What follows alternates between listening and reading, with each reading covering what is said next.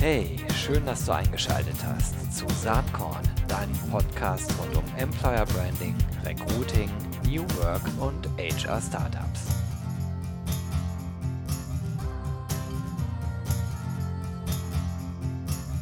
Hallo und herzlich willkommen zum Saatkorn Podcast mit einem Gast, den äh, zumindest StammhörerInnen schon kennen.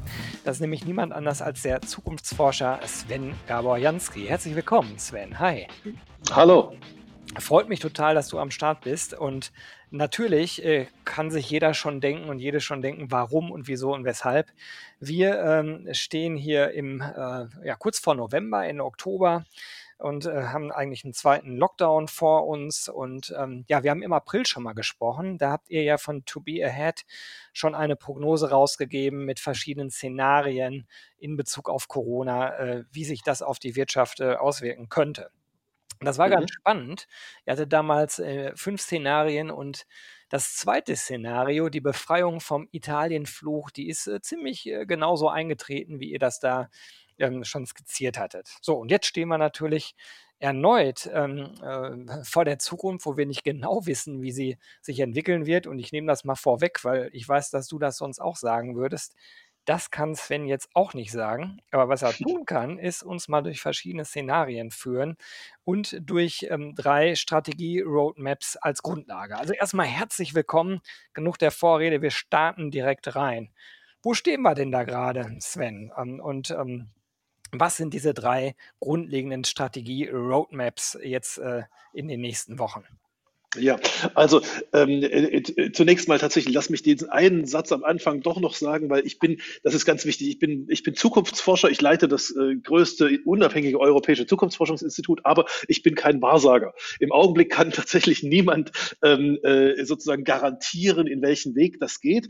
Ähm, und deshalb ähm, will ich von wegschicken, diese fünf Szenarien, über die wir, über die wir heute reden und die, die, die ich in dieser Trendanalyse ähm, äh, veröffentlicht habe, die haben alle die gleiche Wahrscheinlichkeit. Das ist wichtig. Ja? Also wer die, wer, wer, wer verstehen will, wer die nutzen will, um, äh, um sich und, und sein Umfeld oder sein Unternehmen sozusagen durch die nächsten Monate, durch den, den in Anführungsstrichen harten Winter zu steuern, der muss sich auf alle fünf dieser Szenarien gleichmäßig vorbereiten, weil keiner weiß, ähm, ob nun wieder wie, wie letztes äh, das Szenario Nummer zwei äh, sozusagen ähm, äh, Realität wird oder das Szenario vier oder fünf oder sowas. Also das von weggeschickt. Jo, ich ähm, finde, vielleicht äh, kurz als Ergänzung, man könnte sich ja jetzt sagen, was soll das Ganze dann? Ich fand es damals aber ganz hilfreich, so ein bisschen Orientierung zu schaffen. Äh, das, das hilft ja doch sehr, sich auf mögliche Zukünfte einstellen zu können. Und es geht hier nicht um Panikmachen, ganz im Gegenteil. Es geht eher darum, so ein bisschen vielleicht äh, ja Zukunftssicherheit so weit zu geben, wie man das überhaupt geben kann. Ne? Richtig, das ist also das ist der, der Punkt. Ich meine, äh, natürlich ist äh, das Einstellen auf fünf verschiedene Szenarien sozusagen parallel und, und, und, und gleichermaßen, äh, wie soll ich sagen, eine, eine, eine größere und eine, eine größere Fleißaufgabe als das äh, sich einstellen auf nur ein einziges Szenario. Aber auf fünf Szenarien sich einzustellen, ist, ist viel, viel, äh, ist, ist viel, viel besser sozusagen als, als dieses, als, als dieses, diese, diese, diese komplexen Wust an, an, äh, äh an Orientierungslosigkeit vor sich zu haben und überhaupt nicht zu wissen, sozusagen, wo es lang geht. Also ähm, ich, ich finde, und das ist der, der Sinn der, der Szenariomethode in der, in der Zukunftsforschung, ähm, äh, fünf Szenarien zu haben, äh, die tatsächlich Wege durch die, ich sag mal, durch die Orientierungslosigkeit bieten, ja, ähm, äh, ist ein wesentlicher Schritt, äh, souverän, also Souveränität bei der, bei der Steuerung seiner eigenen Zukunft zu bekommen. Und dafür, dafür ist das äh, sehr gut. Und wie gesagt, das eins, also beim letzten Mal sozusagen, beim letzten Lockdown, das eines dieser fünf Szenarien sehr ziemlich genau eingetroffen ist, ähm, äh, beweist quasi, wenn man so will, nachträglich, dass es eine gute Idee gewesen wäre, sich damals auf diese fünf Szenarien einzustellen. Ne? Absolut. Jetzt äh, ist es äh, so, wir wollen ja von diesem äh, Kaninchen vor der Schlange Gefühl eigentlich wegkommen. Und da, da macht es halt Sinn, äh, in der Tat mal zu überlegen, in welche Richtung es gehen kann. Aber bevor wir darauf zu sprechen kommen, du hast erstmal grundsätzlich so drei verschiedene Strategie-Roadmaps nochmal skizziert in dem Paper, was natürlich in den Shownotes verlinkt ist, damit alle das äh, gut nachlesen können. Ähm, das, das geht, äh, das erste ist die föderale Herrschaft der Autoritäten. Dann haben wir den neuen Generationenvertrag und dann Data to the People. Und das sind ja unterschiedliche, ich sag mal, grundstrategische Annahmen. Vielleicht können wir da einmal am Anfang drüber sprechen. Genau, das ist eine wichtige Sache, weil ähm, äh, manchmal bekommt man ja, wenn man so die, die, äh, die, die Medien anschaut, die Nachrichten, die Zeitungen liest äh, und auch den Politikern zuhört, äh, heute bekommt man ja manchmal den Eindruck, dass äh, diese Entscheidung, die da jetzt für den Lockdown getroffen wurde, sozusagen, und die, und die Prinzipien, auf denen das beruht, dass das alles so alternativlos ist. Ja, dass es überhaupt keinen anderen Weg gibt, als genau das jetzt machen zu müssen. Und das stimmt natürlich nicht.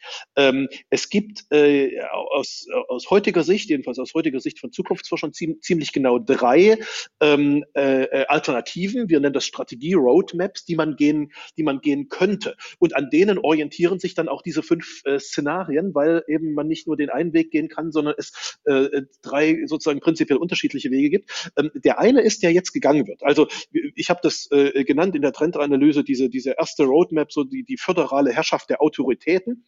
Was bedeutet das?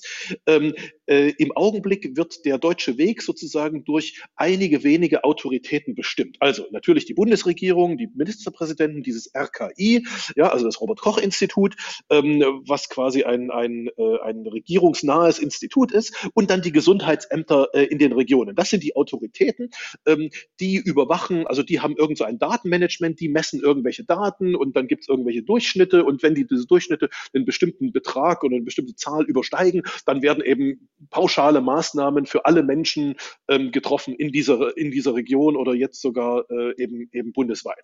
Also sozusagen äh, wenige Autoritäten haben die, haben die Macht, haben die, also messen Daten und, äh, und je nachdem, ob die Daten nun gut oder schlecht sind, wenn sie schlecht sind, ähm, treffen sie Maßnahmen und kontrollieren und setzen sie diese, diese Maßnahmen durch. Das ist der Weg, den heute die, die, die deutsche Politik äh, geht. Ähm, und der Grund, warum wir jetzt diesen Lockdown Lockdown sozusagen, diesem Lockdown ausgesetzt sind, ist im, im Wesentlichen, und so wird das auch überall äh, argumentiert, dass die Gesundheitsämter, also die Autoritäten, äh, die Kontrolle über die, über, über die Daten verloren, also über, über die, ja, die, die Nachverfolgbarkeit äh, mhm. verloren haben. Die, die kommen einfach nicht mehr hinterher. So. Ähm, kann man so machen? Muss man aber nicht so machen. Es gibt, es gibt einen, einen zweiten Weg und den äh, nennen wir den, äh, den neuen Generationenvertrag. Warum heißt das neuer Generationenvertrag? Weil diese zweite Möglichkeit, damit umzugehen, also der große Unterschied zwischen der ersten, der, die ich gerade beschrieben habe, und der zweiten ist, dass bei der zweiten Möglichkeit nicht mehr pauschal eine, eine Regelung oder, eine, oder jede Maßnahme für jeden Menschen gleich gilt, sondern man differenziert. Man sagt also, die Risikogruppen, also Pflegeheime, Krankenhäuser und so weiter, eben alle Menschen in den Risikogruppen, ähm, äh, unterliegen dieser Art von Maßnahmen und die anderen Menschen, die eben eine Nicht-Risikogruppe oder weniger Risiko haben, die unterliegen einer anderen Art von Maßnahmen. Ja? Also man, man macht es nicht pauschal, sondern man differenziert. Ähm, das ist übrigens, das haben sie, also das ist, jetzt nichts, was sich Zukunftsforscher ausgedacht haben, sondern, sondern diesen Weg schlagen auch äh, äh Virologen vor. Professor Streeck, der ist der bekannteste bekannteste im Augenblick von denen, die das vorschlagen. Ja? Ähm, äh, und äh, warum haben wir das neuen Generationenvertrag genannt? Weil ähm, in der Konsequenz dieses, dieses zweiten Weges sozusagen, ja, also dieser, dieser unterschiedlichen Behandlung verschiedener, äh, verschiedener Risikogruppen, es im Prinzip darauf hinauslaufen würde, dass die älteren Menschen, also die, die zu der höheren Risikogruppe gehören, ähm, quasi möglicherweise tatsächlich in einen Lockdown hineingehen müssen, also, also einengende Maßnahmen haben, während jüngere Menschen äh, quasi ihren, ihren normales, in Anführungsstrichen, Leben äh, weiter, weiterleben können. Ähm, und sozusagen man, man behandelt sozusagen ältere Menschen, also die älteren Generationen und die, und die jüngeren Generationen nicht gleich. Ähm, und deshalb deshalb müssten sich beide darüber einigen, dass man so einen neuen Generationenvertrag schließt, dass sozusagen die Alten ähm, ein bisschen, ja, ein bisschen naja, äh, äh, sozusagen diese Maßnahmen über sich ergehen lassen und die Jungen sie quasi mit, mit versorgen, in Anführungsstrichen. Das ist der zweite Weg. Und dann gibt es doch einen. Vertrag umgedreht quasi. Ne? Ja, im Prinzip genau. Ja, ja, genau. Ne? Aber, aber Generationenvertrag deutet auch darauf hin, und das habe ich auch beschrieben, das geht nicht, also so etwas geht nicht per, äh, per Regierungsbeschluss anzuordnen oder per Allgemeinverfügung, wie heute so die, die Regierungen regieren, sondern darüber müsste man tatsächlich eine gesellschaftliche Debatte führen. Volksabstimmung ja, oder so. Ne? Ja, oder zumindest im Parlament. Also ob es nun wirklich eine Volksabstimmung sein muss, das mal dahingestellt, aber zumindest müssten die, die Abgeordneten des Volkes, also die Parlamentarier, darüber mal eine echte Grundsatzdebatte, eine Generaldebatte führen und, ähm, und, äh, und auf diesem Weg könnte man das aber äh, wahrscheinlich, äh, wahrscheinlich durchsetzen oder wahrscheinlich äh, ja einfach zu einer, zu einer Entscheidungsfindung kommen, sozusagen, zu einer demokratisch-parlamentarischen. Ja. ja, und der, der dritte Weg, der ist ja radikal, ne? Digitalisierung äh, ist ja sozusagen äh, das vorherrschende Thema. Data to the People nennst du das, ne? Richtig, richtig, weil also das ist im Prinzip der asiatische Weg, ja. Das ist ähm, äh, in, in Asien und äh, mit Asien ist jetzt nicht nur China gemeint, äh, sondern auch äh, Singapur, Taiwan und so weiter. Ähm, die haben ja, diese Länder haben ja äh, mit relativ großem Erfolg sozusagen die Epidemie zum, zum Abklingen gebracht, ähm, dadurch, dass sie äh, die, die Daten und die, und die Maßnahmen, die darauf äh, folgen, äh, nicht durch zentrale Autoritäten managen lassen, sondern durch jeden einzelnen Menschen auf seinem Smartphone. Also kurz gesagt, ähm, äh, es werden, es werden Daten analysiert, ja, durch, durch, eine, durch eine sehr, also durch eine intelligente App, die, die viel mehr kann als die deutsche äh, App oder viel mehr darf, muss man sagen, als die deutsche App, die viel mehr Daten erkennen darf, analysieren darf, weitergeben darf. Ähm, und dann bekommt sozusagen jeder Mensch äh, jeden Tag, in jeder Sekunde, wenn man so will, also in Echtzeit sozusagen auf seinem, auf seinem Handy, auf seinem Smartphone angezeigt, ähm, du bist jetzt, also so eine Ampel angezeigt, die, die leuchtet entweder, entweder äh, rot, gelb oder grün. Äh, grün heißt, du bist völlig safe, du kann, also ja, du bist nicht in Kontakt gekommen, du bist nicht infiziert, alles gut, leb dein, leb dein Leben. Also natürlich mit Maske, also so gewissen Vor, aber, aber leb einfach dein Leben. Ähm, gelb heißt, ähm, Achtung, äh, du bist zwar nicht infiziert, aber, äh, oder die Wahrscheinlichkeit ist relativ gering, aber du hattest schon mal Kontakt, also beschränke sozusagen dein Leben auf das Allernötigste. Ähm, und rot heißt, Achtung, du bist infiziert, nicht aus dem Haus gehen. Ja. Ähm, ja, und das ist eben, aber, äh, aber diese, aber also sozusagen diese, diese Informationen, deshalb, deshalb haben wir das Data to the People genannt, ähm, hat jeder Mensch auf seinem Smartphone, ohne äh, wochenlang auf irgendeinen Anruf irgendeines Gesundheitsamtes warten zu müssen, was da mit seinen Excel-Listen, ausgedruckten Excel-Listen und den Kopfhörern da sitzt und, und, und nicht mehr beim Telefonieren hinterherkommt. Ja? Jetzt natürlich ähm, Dinge voraus, die in Deutschland so nicht gegeben ist. Ne? Stichwort Datenschutz, äh, Stichwort auch, dass viele Leute, viele Menschen ja gar nicht bereit wären, da mitzumachen. Und äh, ja, man bräuchte auch eine richtig gut funktionierende Technologie. Das ist, das ist richtig, genau, genau. Und das ist, und deshalb ist auch das nicht etwas, was die, was die Regierung aus meiner Sicht anordnen kann.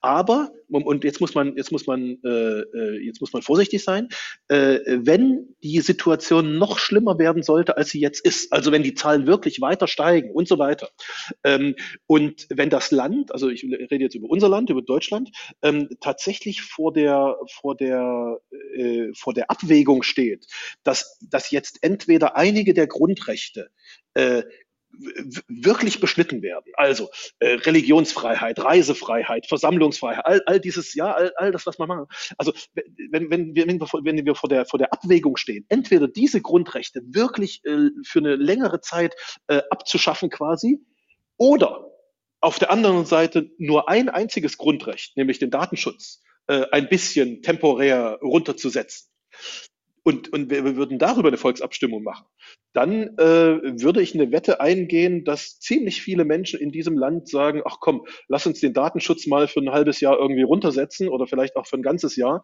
ähm, damit wir die anderen Sachen äh, machen können. Ja? Also es, es geht nicht darum, bei diesem, bei dieser dritten Strategie jetzt den Datenschutz zu abzuschaffen auf alle Zeit, sondern es geht darum, ähm, dass die Abschaffung oder die, die temporäres, das temporäre Zurücknehmen des Datenschutzes ein kleineres Übel ist, als, als dauerhaft oder auf längere Zeit diese anderen äh, Grundrechte einzuschaffen. Und, und deshalb, äh, deshalb ist dieses, deshalb ist diese dritte, diese dritte Strategie, diese Roadmap sozusagen, Data to, to the People, im Augenblick noch äh, wahrscheinlich noch keine Option, aber Jetzt kommt es zu den fünf Szenarien. Wenn die Situation im, im Herbst, äh, im, im, also Herbst-Winter sozusagen schlimmer werden sollte, wenn wir an eine Situation kommen, die noch schlimmer ist als jetzt, dann wird das zu einer, jedenfalls aus unserer Sicht, äh, realen Option, äh, über die man, äh, über die man nachdenken muss und, äh, und äh, letztendlich auch äh, ja, die Wahl hat, sozusagen sich dafür zu entscheiden.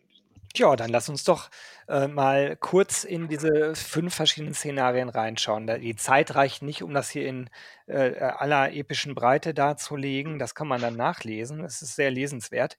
Aber vielleicht äh, äh gehen wir einmal kurz durch die verschiedenen Szenarien durch, damit äh, ja. jeder, der zuhört, ähm, einen Eindruck gewinnen kann. Richtig, lass mich zwei Sätze vorweg schicken. Diese Szenarien beziehen sich nämlich immer auf den Zeitraum von jetzt bis zum Mai 2000, ja. 2021. Äh, Warum ist das so? Weil ähm, eine hohe Wahrscheinlichkeit besteht, dass ab Mai, also über den nächsten Sommer, ähm, die, die, die, die Situation eh wieder also wie in diesem Sommer sozusagen abschwächt, abschwächt irgendwie halbwegs okay wird. Und zweitens, weil die, weil die Wahrscheinlichkeit besteht, dass im nächsten Herbst, also heute plus ein Jahr, ähm, dann inzwischen die Impfstoffe und, und, und, und Schnelltests für jeden zu Hause und so ähm, sozusagen eine Situation entstanden ist, ähm, in der die Zahlen nicht wieder hochgehen. Das heißt, die kritischen Monate sind die Monate zwischen jetzt und dem nächsten Mai und dafür sind genau diese fünf Szenarien. Ähm, Let's go. Ja, und, und jetzt gibt es, jetzt gibt es innerhalb dieser Zeit äh, zwei Zeitpunkte, die schon abseh schon heute absehbar sind, an denen Entscheidungen getroffen werden. Das, äh, der eine Zeitpunkt ist äh, äh, der, die erste Dezemberwoche äh, 2020. Also, warum ist das die erste Dezemberwoche? Weil jetzt ist beschlossen, der komplette November ist jetzt erstmal Lockdown. Okay, haben wir, haben wir verstanden. Ähm, danach setzt sich die Regierung wie, und mit dem Ministerpräsidenten wieder zusammen und entscheidet neu. Das heißt, die Frage, wie die dann neu entscheiden in der ersten Dezemberwoche, wird wesentlich darüber äh, entscheiden, ob das Szenario sozusagen linksrum oder rechtsrum geht, also in welche Richtung das geht. Ähm, und dann gibt es den, äh, den, einen, einen zweiten Zeitpunkt. Das ist der Zeitpunkt äh, nach dem, also im Prinzip nach dem Jahreswechsel.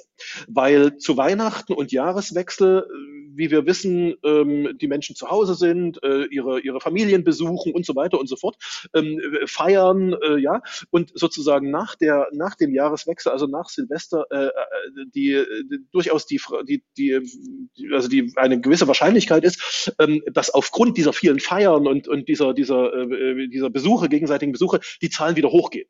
Deshalb ist sozusagen Mitte Januar der zweite kritische Zeitpunkt, an dem, an dem wieder Entscheidungen getroffen werden, entweder in die eine oder in eine andere Richtung. So, was passiert jetzt zum ersten Zeitpunkt, nämlich in der ersten in der ersten äh, Dezemberwoche. Ähm, wenn dort die Zahlen wieder runtergegangen sind, also verglichen mit jetzt, dann äh, werden die Maßnahmen, wird, wird der Lockdown wieder zurückgenommen. Ähm, äh, das ist ja schon angekündigt. Dann erleben wir erstmal ein äh, also wie soll ich sagen, halbwegs entspannte Weihnachten und einen halbwegs entspannten Jahreswechsel. Und dann kommt der zweite Zeitpunkt. Ähm, und wenn nach dem Jahreswechsel die Zahlen nicht wieder hochgegangen sind, dann sind wir mit dem blauen Auge davongekommen. Ne? Äh, genau, deshalb heißt das erste Szenario das blaue Auge. Ja? Ähm, dann, äh, dann, dann kommen wir irgendwie durch, das, äh, durch, die, durch die Monate irgendwie Februar und März, ähm, retten uns quasi in Anführungsstrichen in, den, äh, in, den, in, in das Frühjahr und dann äh, sind wir wirklich mit dem blauen Auge davongekommen. Dann war das der zweite Lockdown, war der letzte Lockdown. Ähm, dann, dann gibt es trotzdem Verlierer dieser Zeit. Das darf man nicht, das darf man nicht aus den Augen verlieren. Ja? Also die, die, die schon heute bestehenden Ungerechtigkeiten Selbstständigen, also die Solo-Selbstständigen, ja, was ja nicht wenig Menschen sind, das sind ungefähr fünf Prozent der, der, der arbeitenden Menschen, ähm, also irgendwie zwei Millionen oder ein bisschen mehr als zwei Millionen, die bleiben weiter naja, ich, ich habe sie äh, jetzt äh, so ein bisschen provokant genannt, Menschen zweiter Klasse. Das ist natürlich so nicht gemeint, aber sie werden von der Politik so behandelt, weil alle anderen irgendwie 60 oder 67 Prozent Kurzarbeitergeld bekommen ähm, und, und den Solo-Selbstständigen äh, gesagt wird, naja, wenn ihr jetzt kein Geld habt, dann geht halt zur Grundsicherung und beantragt Hartz IV. Ähm, äh, was, was die selbstverständlich nicht machen wollen. Ja? Also äh, ein Künstler, der irgendwie tausende Menschen, der gewohnt ist, auf der Bühne sich von tausenden Menschen feiern zu lassen oder ein Speaker, beispielsweise wie ich, ja, als, als Keynote-Speaker, der ständig auf den Bühnen steht und mit den Vorständen dieser Unternehmen äh, hier umgeht, der geht ja jetzt nicht zu Hartz IV. Ja, der, der, also das ist ja nicht das Selbstbild. Also kurz gesagt, ähm, auch in diesem Szenario das blaue Auge wird es Verlierer geben. Ähm, das hat Gründe, die haben keine gute Lobby in der Politik und so weiter. Ähm, führt jetzt vielleicht zu weit. Äh, ich wollte nur sagen, blaues Auge gilt nicht für alle, sondern mhm. ist, also äh, einige haben auch zwei, blau, zwei blaue blaues Auge. Ne? Also richtig, genau, auch mal genau. davon gekommen und genau. Ja, kann ja natürlich auch sein, äh, dass äh, sozusagen sagen, äh, Anfang Dezember äh, gesunkene Infiziertenzahlen sind, aber wir dann wegen der ganzen Weihnachts- und Silvester und so weiter Festivitäten, Aktivitäten, vielleicht auch der Erleichterung aller Menschen, ähm, so ähnlich wie wir das ja im Sommer auch erleben konnten, endlich kann man wieder zusammenkommen, dass dann aber auf einmal die Zahlen drastisch nach oben gehen. Szenario Richtig. Zwei, ne? Richtig, Szenario 2 und Szenario 3, weil mhm. ähm, äh, wenn das so ist, also, äh, also sozusagen wir erleben noch, noch, also zu Weihnachten ist noch relativ alles gut, aber dann gehen die Zahlen wieder nach oben. Im, im, im Januar äh, muss die Regierung wieder eingreifen sozusagen.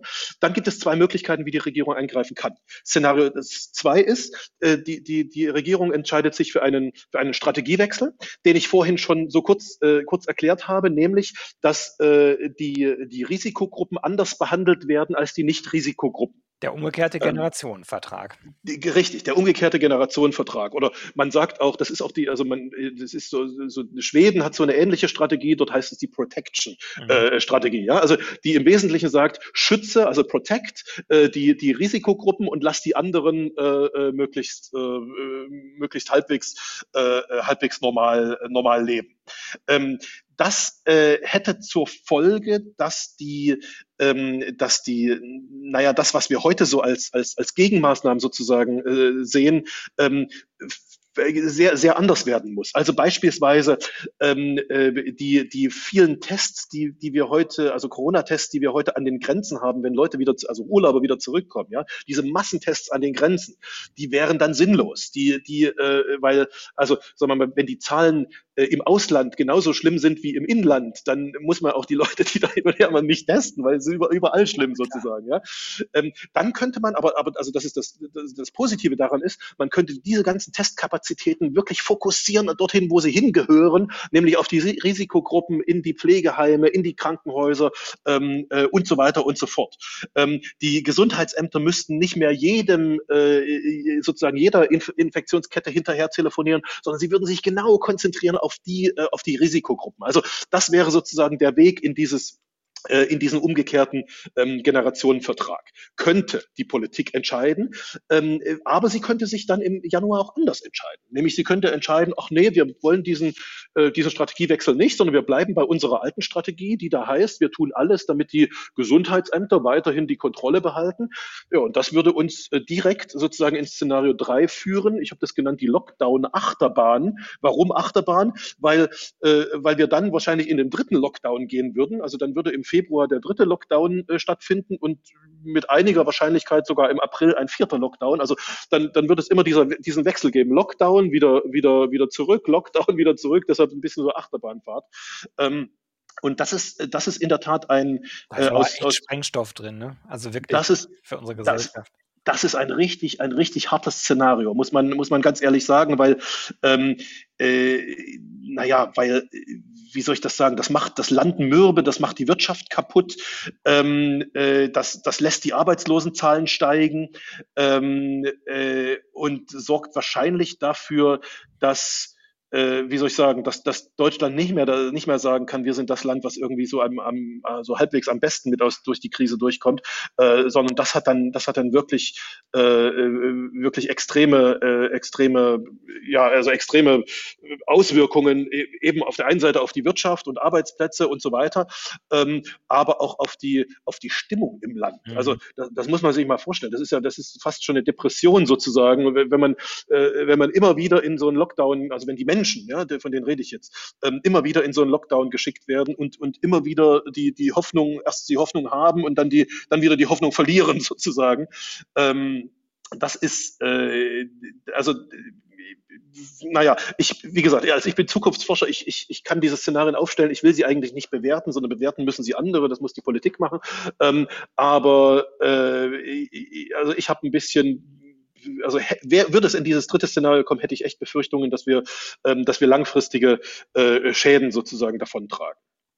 Ähm, ich kann mir natürlich auch vorstellen, dass, äh, dass die ganzen Bemühungen, die wir jetzt im November unternehmen müssen, ne, oder unternehmen werden, dass sie nicht zu den erwünschten Zielen führen. Und dann hätten wir ja schon Anfang Dezember wahrscheinlich eine ganz andere Situation.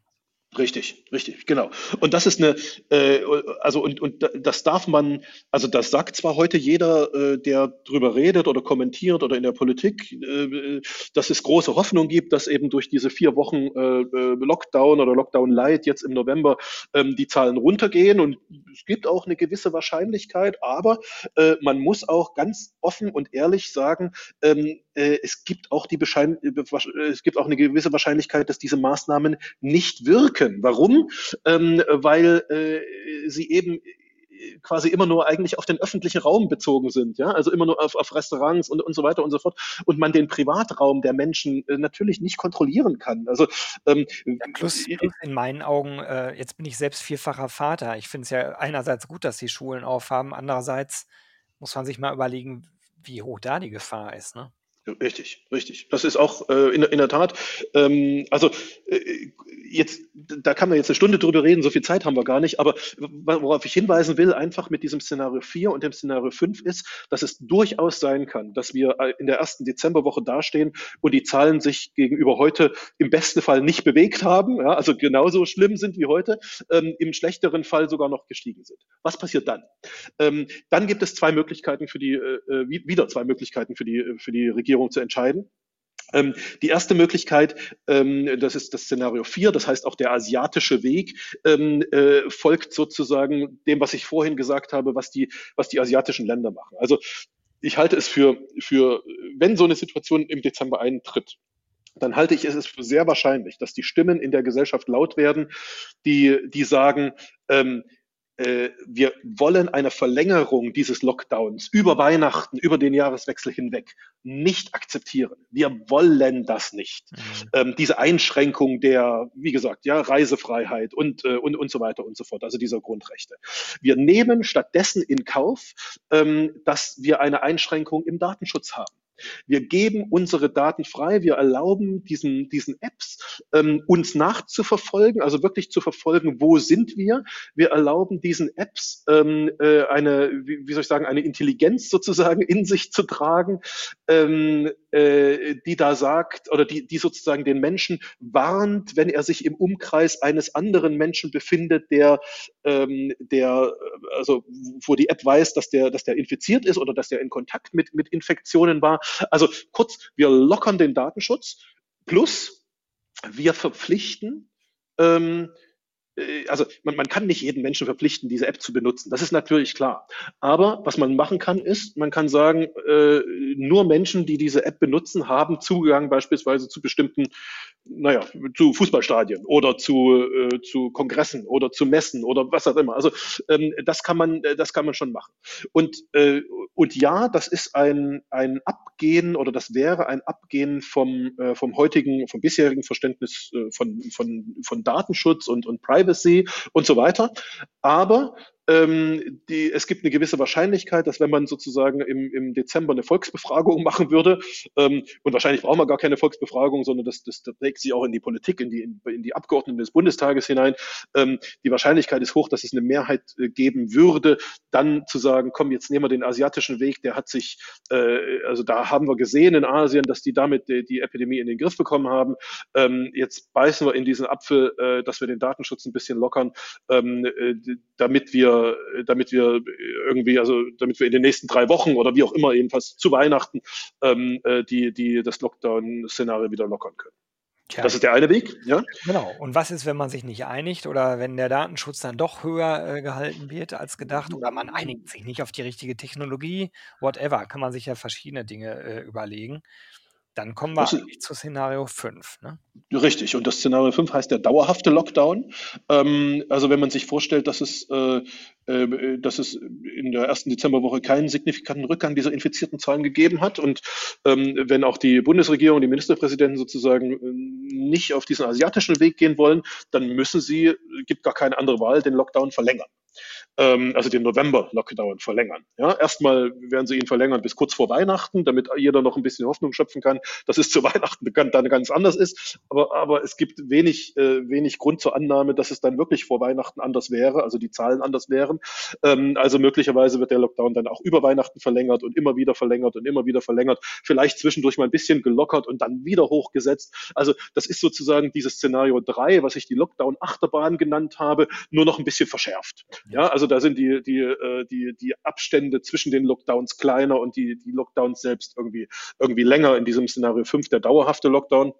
Und äh, das ist äh, ja, also naja, wie soll ich sagen, es, es bleibt eigentlich der Fantasie der, jedes Einzelnen überlassen, ähm, äh, was man sich dann vorstellt. Aus meiner Sicht scheint klar zu sein, ähm, dass, dass man eine Demokratie, also dieses, dieses, diese Art von Zusammenleben, wie wir hier in Deutschland leben, nicht zu Hause auf Dauer einsperren kann. Das geht einfach nicht. Eine Demokratie lebt durch, durch Miteinander, durch Kommunikation, durch Treffen, durch Meinungsaustausch und auch die Wirtschaft, also die Marktwirtschaft lebt durch, naja, Wettbewerb und Konkurrenz und freie Märkte und, und all diese Sachen.